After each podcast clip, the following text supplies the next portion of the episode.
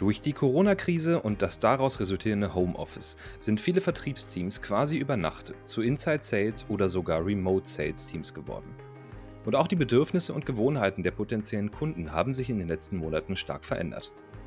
In dieser Episode spreche ich mit Maximilian Keil, Senior Sales Manager bei HubSpot, über Best Practices im Inside Sales und was Vertriebsteams tun können, um sich an die neuen Gegebenheiten anzupassen. Wie erreichen sie ihre Kontakte trotz Homeoffice noch effektiv? Und welche KPIs sollten sich Sales Manager jetzt anschauen? Wer wissen will, welche Rolle Videos bei der Akquise spielen können und wie man mit einem Lama in der Videokonferenz die Moral im Team verbessern kann, sollte bis zum Ende zuhören. Mein Name ist Marvin Hinze und ich führe Sie durch diese Episode von The Digital Helpdesk.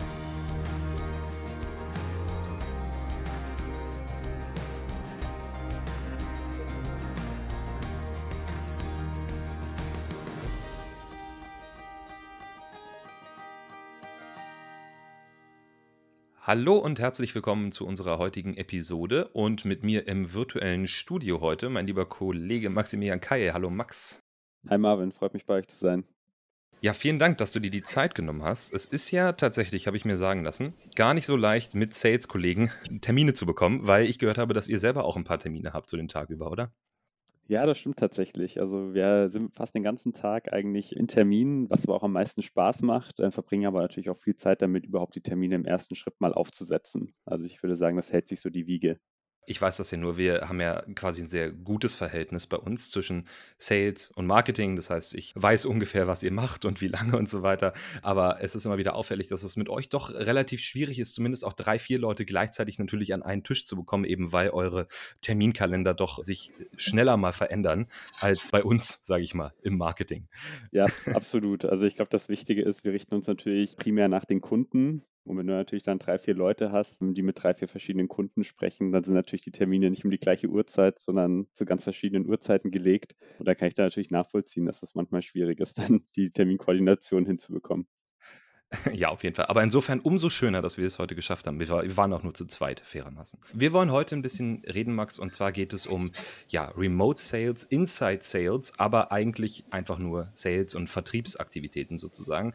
Unser Ansatz war, dass durch die Corona-Krise und damit verbunden auch durch das Homeoffice, wo alle so ein bisschen reingedrückt wurden, fast alle Unternehmen oder sehr, sehr viele Unternehmen zumindest jetzt schlagartig zu Inside-Sales-Unternehmen geworden sind. Also viele Vertriebsteams einfach zu Inside-Sales-Teams geworden sind.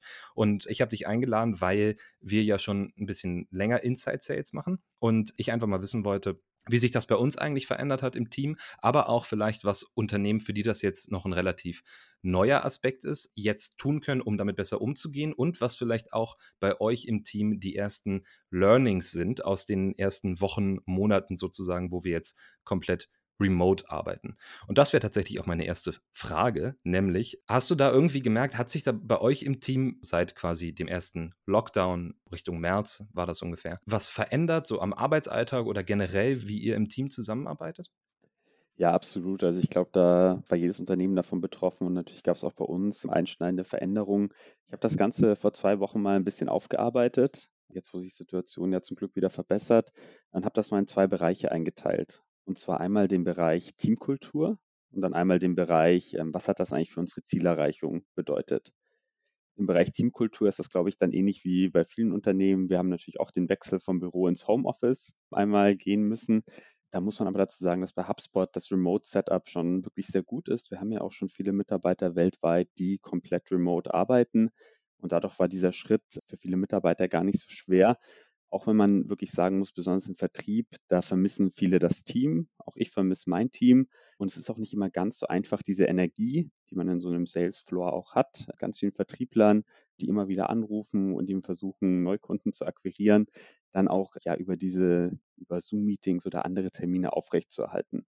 Also das war eine Herausforderung. Ich glaube, wir haben es mittlerweile ganz gut hinbekommen.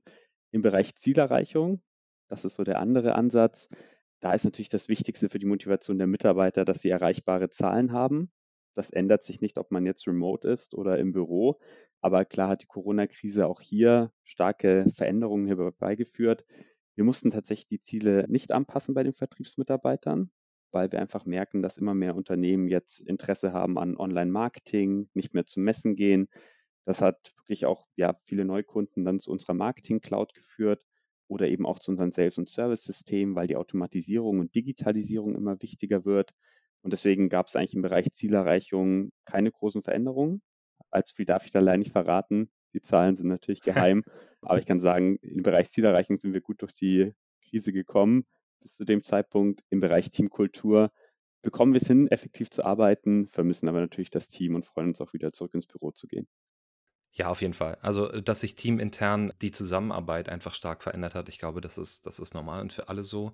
Interessant ist natürlich, dass du sagst, die Zielerreichung, die hat sich gar nicht so viel verändert. Und ich würde jetzt einfach mal behaupten, dass wir da auch ein bisschen Glück hatten. Wahrscheinlich also Glück, äh, vielleicht auch ein bisschen Serendipität nennt man das. Ja, wir waren vorbereitet darauf, Glück zu haben, weil wir natürlich in dem Moment, wo alle zu Hause waren und nach Inhalten gesucht haben und geguckt haben, okay, wie kann ich mich jetzt verbessern in der Situation, wo ich gerade bin? Wie kann ich zum Beispiel bestimmte Probleme lösen und so weiter? Hat sich natürlich ausgezahlt, dass wir einfach schon relativ viel Content zu dem Thema hatten und dann, dann quasi einfach auch viel mehr Traffic bekommen haben und zwar ab, ab Tag 1 sozusagen. Das macht sich natürlich bezahlt. Jetzt ist es natürlich aber so, dass es für viele Unternehmen auch anders ist, die wahrscheinlich auch die Zielerreichung anpassen mussten. Ja. Entsprechend und da auch ein bisschen zurückschrauben mussten. Wie glaubst du, ist das, wenn du die Zielerreichung, also du hast, du hattest vorher eine Vertriebsorganisation und du merkst, okay, wir müssen jetzt alle ins Homeoffice gehen, wir können das nicht mehr so machen, wie wir das vorher gemacht haben.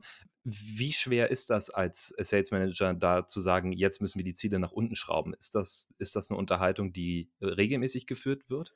Ja, also ich kann auf jeden Fall nachvollziehen, jetzt auch aus der Sicht von einem Geschäftsführer oder auch aus einem Vertriebsleiter, dass es natürlich immer schwierig ist, Ziele, die ja normalerweise am Anfang des Jahres gesetzt werden, dann auch wieder zu verändern. Das war bei uns nicht anders. Wir haben dann zum Glück relativ schnell gemerkt, okay, wie schaffen wir es noch, unsere Ziele zu erreichen? Ähm, und wir können auf dem Weg weiterarbeiten. Aber klar, ich kann natürlich viele Firmen verstehen, die da deutlich mehr unter der Corona-Krise jetzt leiden als wir. Und ich glaube, das ist kein einfacher Schritt.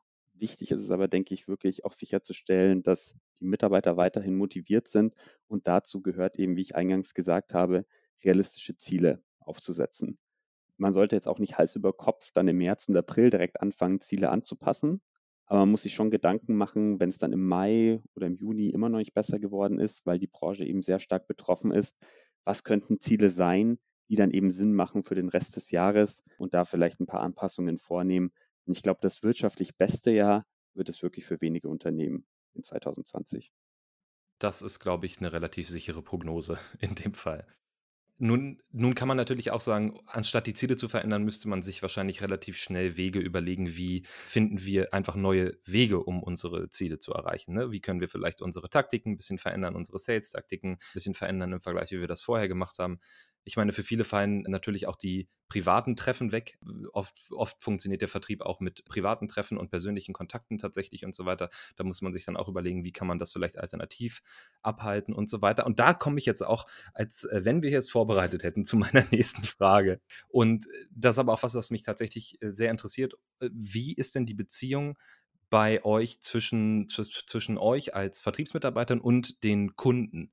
Hast du da das Gefühl, dass sich, dass sich das ein bisschen verändert hat jetzt durch die Zeit zu Hause im Homeoffice, durch die Corona-Krise im Vergleich zu vorher? Also zum Beispiel in Bezug auf, wie leicht oder schwierig ist es, Termine zu machen mit potenziellen Kunden oder wie hoch ist die Bereitschaft für Videocalls beispielsweise oder wie gut funktionieren E-Mails und so weiter und so fort. Ja, absolut. Ich kann gerne auch ein bisschen was dazu sagen. Ich würde noch einmal ganz kurz aus dem Punkt, aus der ersten Frage angehen, wo du meinst, wir müssen natürlich neue Wege suchen. Ich glaube, so ein ganz klassischer Weg, den viele Unternehmen jetzt gehen, ist natürlich auch nochmal die Zielbranchen zu evaluieren. Und wir haben natürlich auch gesagt, okay, bei den Tourismusunternehmen sollten wir jetzt die nächsten Monate nicht anrufen. Die leiden erstmal genug unter der Krise. Die werden jetzt wahrscheinlich eher nicht in neue Systeme investieren.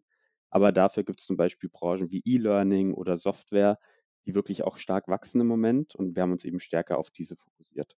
Zu der Frage, die du mir jetzt gestellt hast, wie genau hat sich die Beziehung zum Kunden durch Corona und das Homeoffice verändert? Da ist es tatsächlich so, dass jetzt aus der Perspektive von HubSpot gesprochen, ich sagen muss, wir haben sowieso eine Inside-Sales-Organisation. Das bedeutet, unser Vertrieb arbeitet primär aus dem Büro. 90 Prozent unserer Termine im Durchschnitt werden sowieso über Video gemacht. Jetzt sind es eben 100 Prozent. Das heißt, da gab es natürlich einen kleinen Unterschied. Wir machen jetzt gar keine Termine mehr vor Ort mit Kunden, aber wir hatten sowieso schon die große Mehrzahl wirklich über Video. Und Da war natürlich für uns dann auch der Vorteil, dass sich für uns relativ wenig verändert hat. Ich würde aber sagen, was wir gemerkt haben in den Gesprächen mit den Kunden, ist, dass viele jetzt noch offener sind, eben die Gespräche über Video zu führen. Und wir dadurch eben auch ein bisschen merken, der Vertrieb verändert sich schon dahin, dass Video eben deutlich akzeptierter ist als früher. Hast du das Gefühl, dass das vielleicht auch was ist, was für die Zukunft bleiben könnte? Ich glaube auf jeden Fall. Also das ist ja auch, ich habe letztens erst wieder einen Artikel gelesen über die Luftfahrtsbranche und warum sich dann eben Konzerne wie die Lufthansa vielleicht doch nicht so stark erholen werden in den nächsten Jahren, weil die natürlich extrem auch auf Geschäftsreisende ausgelegt sind, die den großen Teil von dem Mhm. Umsatz in der Business Class oder in der First Class bringen. Und da ist tatsächlich auch die Prognose, dass das wahrscheinlich zurückgehen wird, weil viele Unternehmen festgestellt haben, hey, es geht auch ohne immer zum Kunden vor Ort fahren zu müssen oder immer diese Reisetätigkeit zu haben. Ist auch ein bisschen günstiger, habe ich mir sagen lassen, tatsächlich, als mit der Business Class von Frankfurt nach Dresden zu fliegen. Aber interessanter Punkt, den du da anbringst. Ich habe gehört, 30% macht ungefähr das Volumen an Geschäftsreisen aus. Bei Lufthansa zum Beispiel ist es natürlich ein erheblicher 'n erheblicher Anteil, Ja, ja. also ich glaube, es ist schwer, eine Prognose für die Branche zu treffen und auch ich hoffe natürlich, dass die Unternehmen sich alle so schnell wie möglich wieder erholen. Meine Freundin arbeitet selbst im Tourismus, also ich bin auch in meiner näheren Umgebung, ähm, stärker von der Corona-Situation betroffen. Aber man sieht ja auch, wie dann andere Unternehmen an der Börse wie Slack oder auch Zoom einen riesen Anlauf erfahren.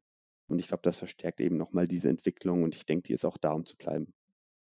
Definitiv. Ich habe im in Vorbereitung auf unser Gespräch einmal in unsere sogenannten Covid-Daten geguckt. Für alle, die das nicht kennen, bei HubSpot haben wir knapp 70.000 Kundendatensets quasi analysiert auf so allgemeine Metriken, um einfach zu gucken, wie sind die Benchmarks für Unternehmen. Also zum Beispiel, wie viele Deals werden aktuell abgeschlossen, wie viele Vertriebs-E-Mails werden verschickt, wie viele Vertriebsgespräche werden sozusagen in den Kalendern eingebucht und so weiter und haben da ein paar Daten zusammengestellt. Für alle, die das interessiert, gerne mal gucken auf hubspot.de slash covid-data.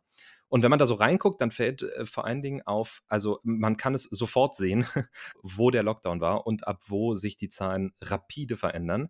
Und interessant fand ich besonders da den Punkt E-Mails. Und zwar sowohl Vertriebs-E-Mails als auch Marketing-E-Mails. Und auch ein bisschen, ja, nicht unbedingt total intuitiv, diese Entwicklung. Und zwar der erste Punkt, Marketing-E-Mails, fand ich ganz interessant. Also direkt nach dem Lockdown ging natürlich die Masse der gesendeten Marketing-E-Mails extrem nach oben. Also plus 32 Prozent waren es am Anfang im März. Jetzt sind wir hier im Mitte Juni ungefähr. Da sind es schon plus 36 Prozent. Also das ist quasi um Drittel gestiegen, die Anzahl der Marketing-E-Mails.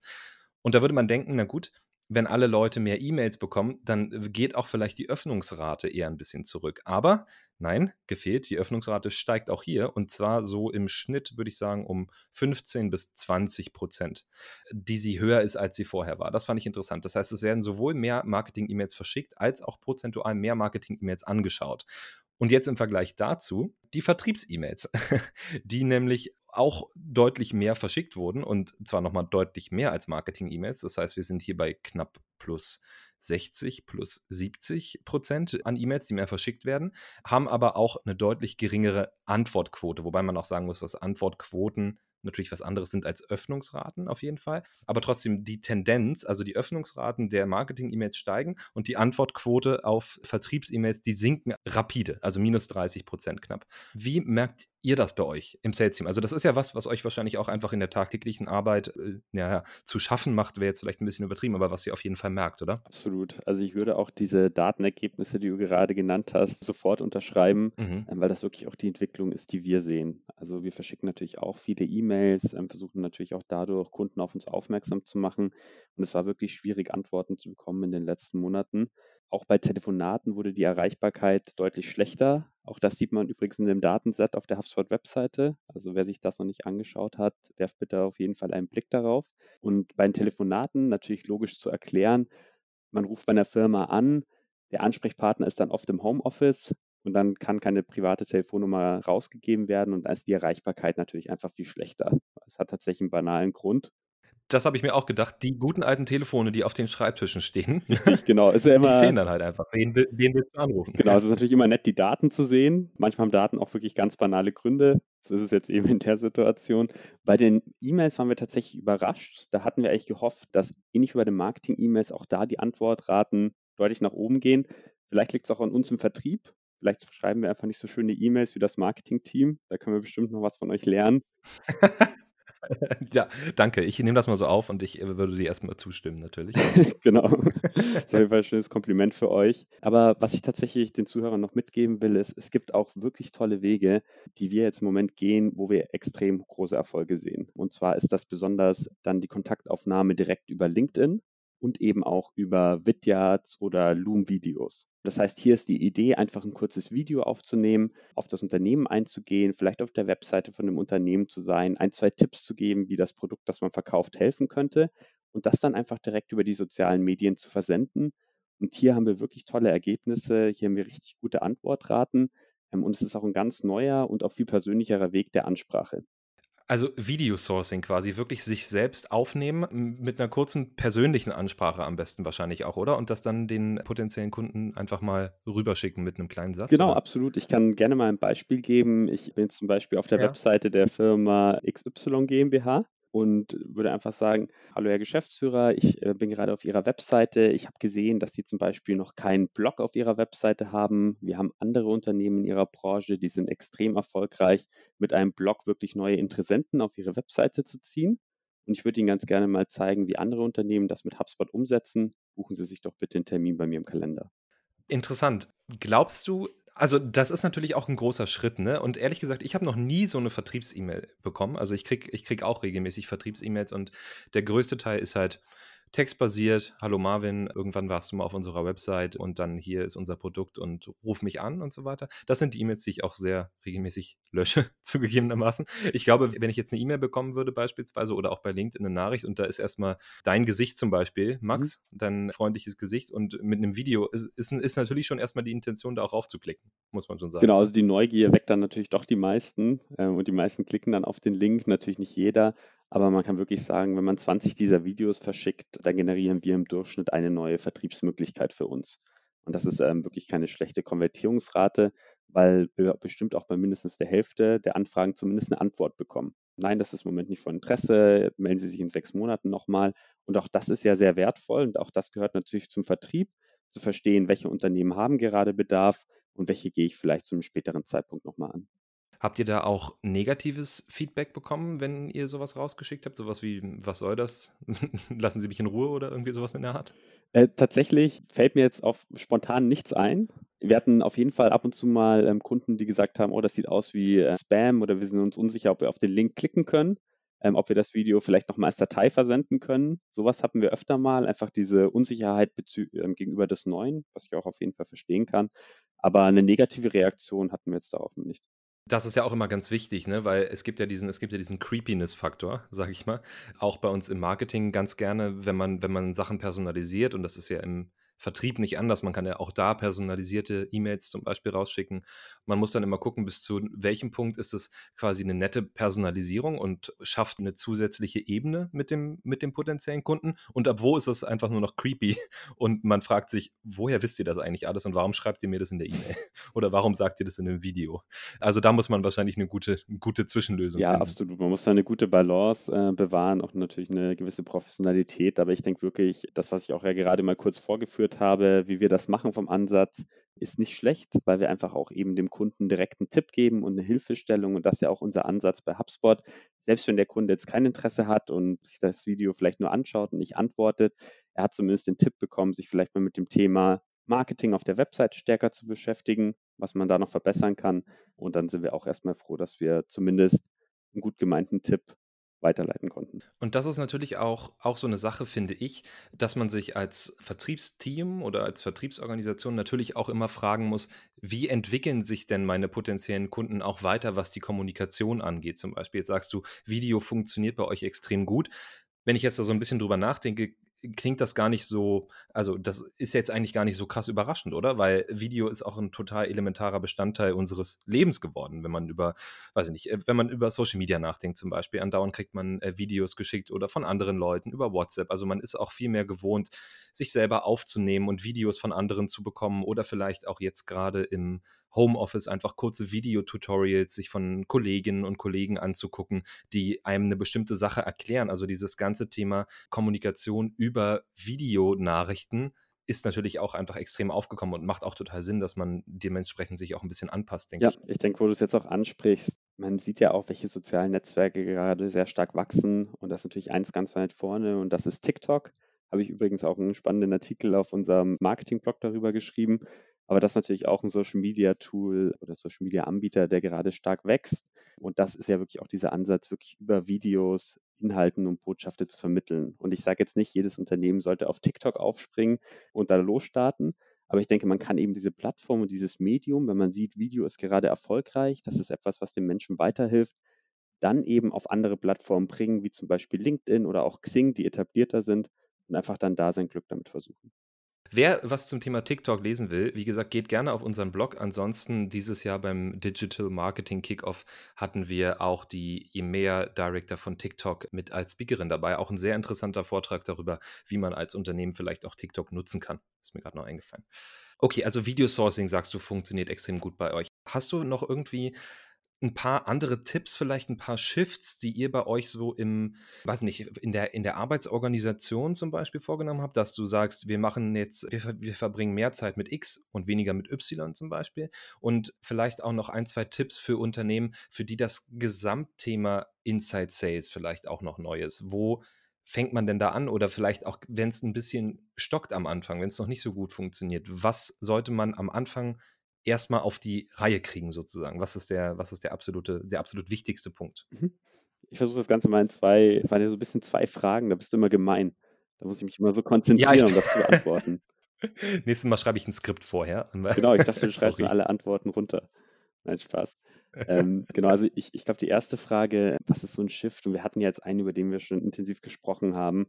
Aber natürlich Vertriebs-E-Mails werden halt deutlich weniger beantwortet als in der Vergangenheit. Deswegen eben dieser Schritt zu Video, neben anderen Möglichkeiten mit den ja, Interessenten Kontakt aufzunehmen. Ansonsten vielleicht noch ganz spannend, wir hatten auch natürlich einen großen Einbruch im Bereich der Dealerstellung. Ich glaube, da war es eben wirklich wichtig, was ich auch vorher kurz angesprochen hatte, ähm, nochmal über diese Kundenbasis zu gehen, zu schauen, welche Kunden sind jetzt noch erfolgreich und dann darauf basierend eben die Industrien ein bisschen anzupassen, an die man geht. Ähm, wie zum Beispiel weniger Tourismus, mehr E-Learning und Software für uns. Und ich bin überzeugt davon, dass hoffentlich viele Unternehmen auch nicht nur eine Industrie als Kunden haben, sondern sich auch ein bisschen breiter aufstellen. Und da kann eben sowas wirklich helfen, vielleicht mal auch über den Tellerrand der aktuellen Industrie zu schauen. Die zweite Frage, was für Tipps habe ich für Unternehmen, die gerade mit Inside Sales anfangen?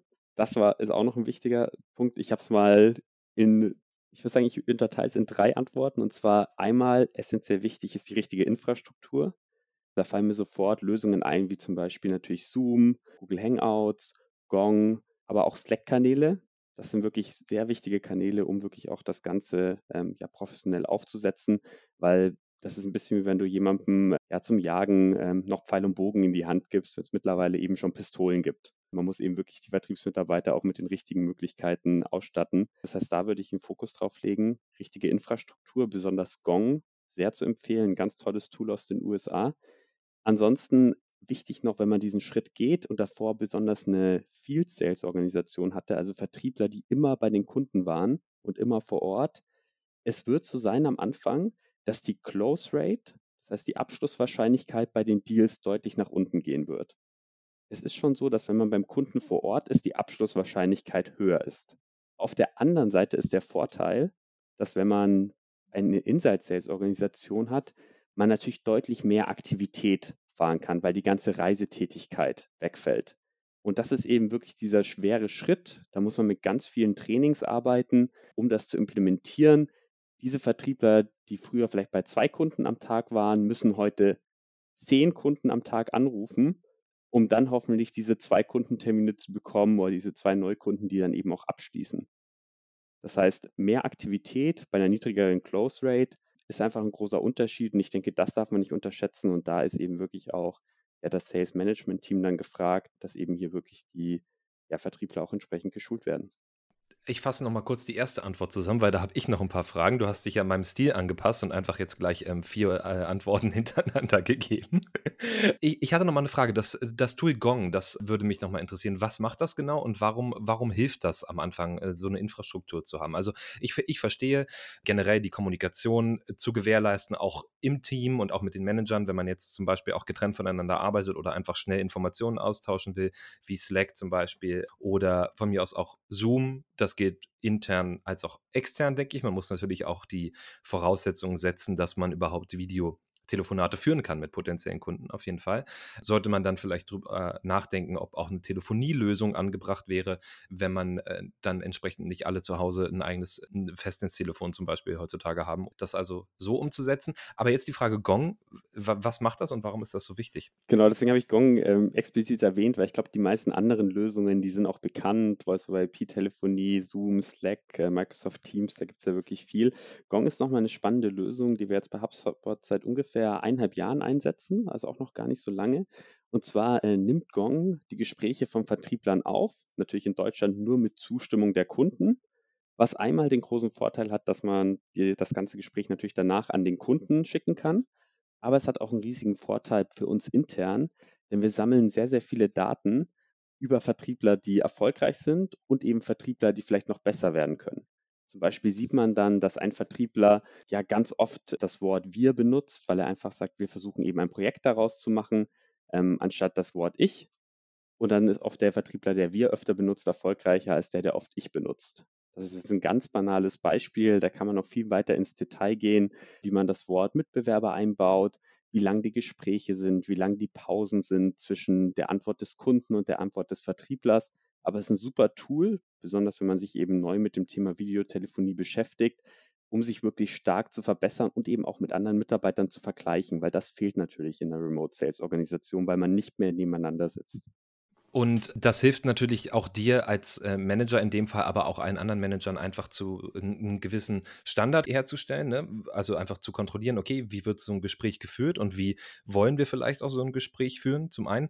Und zum anderen auch wirklich eins zu eins reinzugehen und Sachen ähm, zu verbessern. Das ist natürlich extrem hilfreich. Gerade wenn man eben nicht, wie du schon sagst, äh, nebeneinander arbeitet, auf jeden Fall.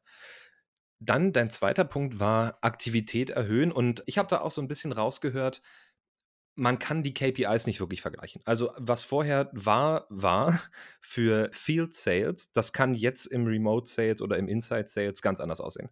Du hast von Close Rate gesprochen. Ich denke, da gibt es wahrscheinlich noch ein, zwei andere Metriken, von denen man sich dann einfach verabschieden muss und wo man einfach auch zulassen muss, dass sich die Sachen mit verändern. Also wäre quasi auch dein Tipp, wenn man anfängt, Inside Sales zu machen, sich auch ein neues Set an KPIs vielleicht anzulegen, womit man das besser messen kann, die Aktivitäten? Absolut. Also man sollte auf jeden Fall eine Lösung haben, wo man das Ganze eben auch messen und verwalten kann, ähm, um natürlich auch ein Gefühl für die Aktivitäten zu bekommen, weil dieser Schritt von Outside Sales zu Inside Sales, der ist wirklich sehr schwierig.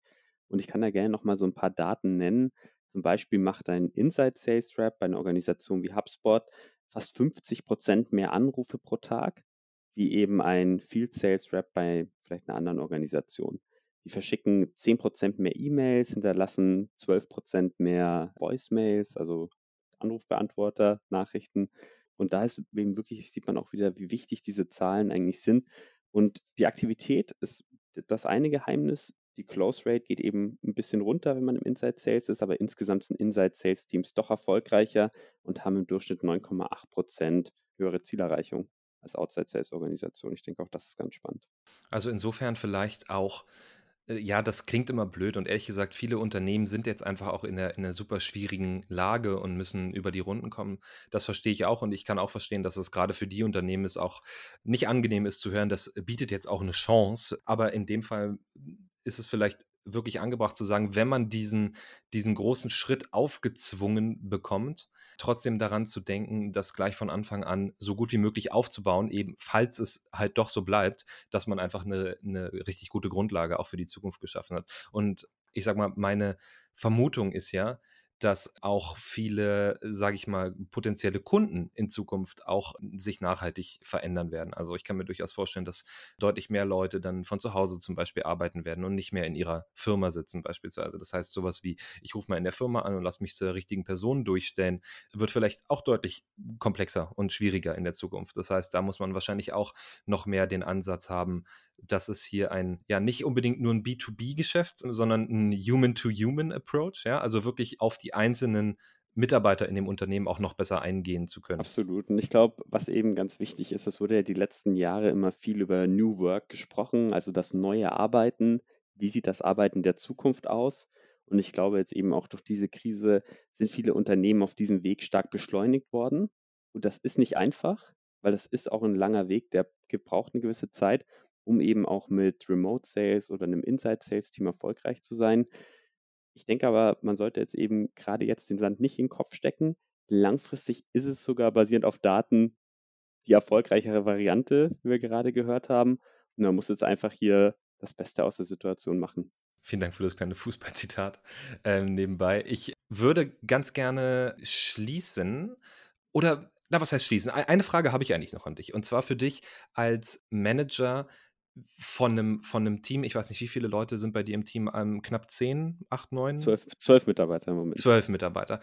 Vielleicht noch ein so, ein, ein so ein Tipp an andere Manager. Wie schaffst du es da, die den, den Teamzusammenhalt vielleicht auch ein bisschen zu fördern, einfach in der Zeit, weil sonst hat man ja auch immer regelmäßig Events oder bestellt mal irgendwie eine Pizza zusammen oder geht abends vielleicht noch irgendwie mal was trinken oder so. Wie macht ihr das jetzt? Hast du da irgendwie was gefunden, was am besten klappt? Das war tatsächlich auch für uns eine große Herausforderung. Ich zitiere immer ganz gerne ja diese äh, Change Curve, die man ja auch so gerne im, ja, in der Unternehmensberatung immer wieder hört. Am Anfang ist es natürlich so, dass äh, irgendwie jeder super glücklich ist mit der Situation. Das ist natürlich erstmal ein Schock, aber man hat dann so, ja, so eine Euphoriephase, wir bekommen das hin, wir schaffen das als Team. Und das war bei uns auch ähnlich, aber klar, dann nach ein, zwei Monaten merkt man plötzlich, oh, das könnte sich noch wirklich viel länger ziehen. Und die Situation von zu Hause zu, aus, aus zu arbeiten, ist auch nicht für alle Mitarbeiter ideal. Manche haben ihre Freundin zu Hause, mit der man sich dann eine kleine Wohnung teilen muss hier in Berlin. Manche haben auch vielleicht ein Kleinkind. Also es ist wirklich dann auch eine schwere Zeit. Und dann gibt es oft diese Depressionsphase und in der haben wir uns auf jeden Fall auch für ein paar Wochen befunden, wo wir nicht wussten, wie lange müssen wir das noch machen. Geht es irgendwann wieder zurück ins Büro? Aber ich glaube, man schafft es dann wirklich. Und da habe ich ganz viel von anderen Teams gelernt bei HubSpot, die schon komplett remote arbeiten, also wo alle Mitarbeiter schon seit mehreren Jahren in der ganzen Welt verteilt sind, was man eben noch so machen kann. Und da gibt es die verschiedensten Sachen. Zum Beispiel kann man sich ein Lama in ein Teammeeting holen. Das haben auch schon viele bei HubSpot gemacht, um das Ganze ein bisschen aufzulockern. Wir treffen uns auch mal für ein Feierabendbier, halt dann bei Zoom. Ich glaube, man muss hier nur aufpassen, es auch nicht zu übersteuern, weil man sitzt tatsächlich viel mehr noch vor dem Bildschirm, als man das an einem normalen Arbeitstag im Büro tut. Und deswegen ist, glaube ich, diese Balance wirklich wichtig, immer mal wieder ein Team-Event einzubauen, aber auch nicht jeden Tag, weil sonst wird es wirklich zu viel und dann geht man auch schnell in diesen Bereich, wo man dann sehr gestresst ist und eben auch nicht mehr abschalten kann. Ganz kurz nochmal die Frage, ein Lama? Äh, wie genau muss ich mir das vorstellen? Gibt es da einen Service, Book a Lama für, für dein Teammeeting? Ja, oder wie funktioniert tatsächlich, das? tatsächlich. Könnten wir eigentlich auch vielleicht mal verlinken oder verschicken. Ähm, ich habe es äh, gesehen, das ist eine Lama-Farm in den USA, die gerade große finanzielle Probleme hat, weil die normalerweise auf Besucher angewiesen sind. Und die haben sich deswegen überlegt, ja, für Unternehmen den Service anzubieten, das Lama mit in die Online-Meetings zu holen gegen eine Spende. Und das fand ich eigentlich äh, sehr nett und auch eine witzige Idee. Und tatsächlich gibt es vier oder fünf Teams in den USA, die das auch schon gemacht haben. Und da soll nochmal einer sagen, dass so eine ähm, Situation keine Chancen bietet für Unternehmen. für die Lama Farm zum Beispiel. Also den Link findet ihr in den Show Notes der Episode. Dafür werde ich sorgen. Und wenn irgendeiner ein Lama mit ins Team-Meeting holt, dann bitte auf den sozialen Medien posten unter Hashtag The Digital Helpdesk. Vielen Dank. Perfekt. Ich würde gerne enden, Max, mit dir in, auf, einer, ja, auf einer positiven Note. Und zwar sehen wir auch an unseren Covid-Daten, dass sich viele Vertriebskennzahlen, die wir hier sehen, aber auch schon wieder deutlich verbessert haben seit, sage ich mal, der schlimmsten Phase. Also zum Beispiel die Vertriebsgespräche, die geführt wurden, die waren mal bei minus 27 Prozent knapp. Inzwischen sind sie bei minus 9 Prozent ungefähr. Bei den Deals ist es sogar schon so, dass wir fast wieder, oder wir sind sogar jetzt wieder ungefähr auf dem Niveau davor oder auf dem Jahresdurchschnitt, sage ich mal. Das heißt, es ist schon wieder eine positive Entwicklung zu erkennen, was generell die Vertriebsaktivitäten angeht. Und wir hoffen einfach mal, dass das auch in der Zukunft so bleiben wird. Ich, das hoffe ich auch. Ist eine schöne positive Note auf jeden Fall, um das Gespräch auch zu beenden. Ich glaube, das Tolle am Vertrieb ist, und das ist auch wirklich der Grund, warum mir der Job schon seit vier Jahren unglaublich viel Spaß bereitet, ist, dass man wirklich am Puls der Zeit ist. Das bedeutet natürlich in der Krise, dass man ihn zuerst fühlt, bedeutet aber auch, dass wenn das Ganze sich langsam wieder verbessert, man normalerweise auch dieses Gefühl relativ schnell entwickelt. Und ich muss wirklich sagen, die letzten zwei Monate ähm, haben wir hier bei HubSpot einen tollen Job gemacht, aber auch viele andere Unternehmen. Und das merkt man, denn langsam kommt wieder diese Lust zurück, was zu bewegen. Die Situation wird angenommen. Immer mehr Unternehmen sehen jetzt die Krise auch langsam als Chance. Und ich hoffe wirklich, dass sich das so weiter fortsetzen wird. Wir können natürlich alle nicht in die Zukunft blicken. Wer weiß, was auch auf uns wartet. Aber ich bin wirklich sehr, sehr glücklich, einmal bei HubSpot zu sein. Aber ich bin auch sehr glücklich, die Situation in Deutschland bewältigt zu haben, auch mit den Unternehmen, die wir hier im Markt haben, in Deutschland, Österreich und der Schweiz. Ich finde es wirklich beeindruckend, wie die Corona-Situation bis hierhin gemeistert wurde. Vielen lieben Dank, Max, für erstmal diesen schönen Schlusssatz und zweitens, dass du dir heute die Zeit genommen hast und uns in dieser Episode Rede und Antwort gestanden hast. Vielen lieben Dank dafür. Und ja, ich hoffe, wir sehen uns bald mal wieder im Büro zu einer Runde FIFA. Ich habe da noch eine Rechnung offen und würde sagen, erstmal bis dahin vielen Dank und an alle vielen Dank fürs Zuhören und bis bald. Ich werde sicherstellen, dass es nicht zweistellig wird. Angeber.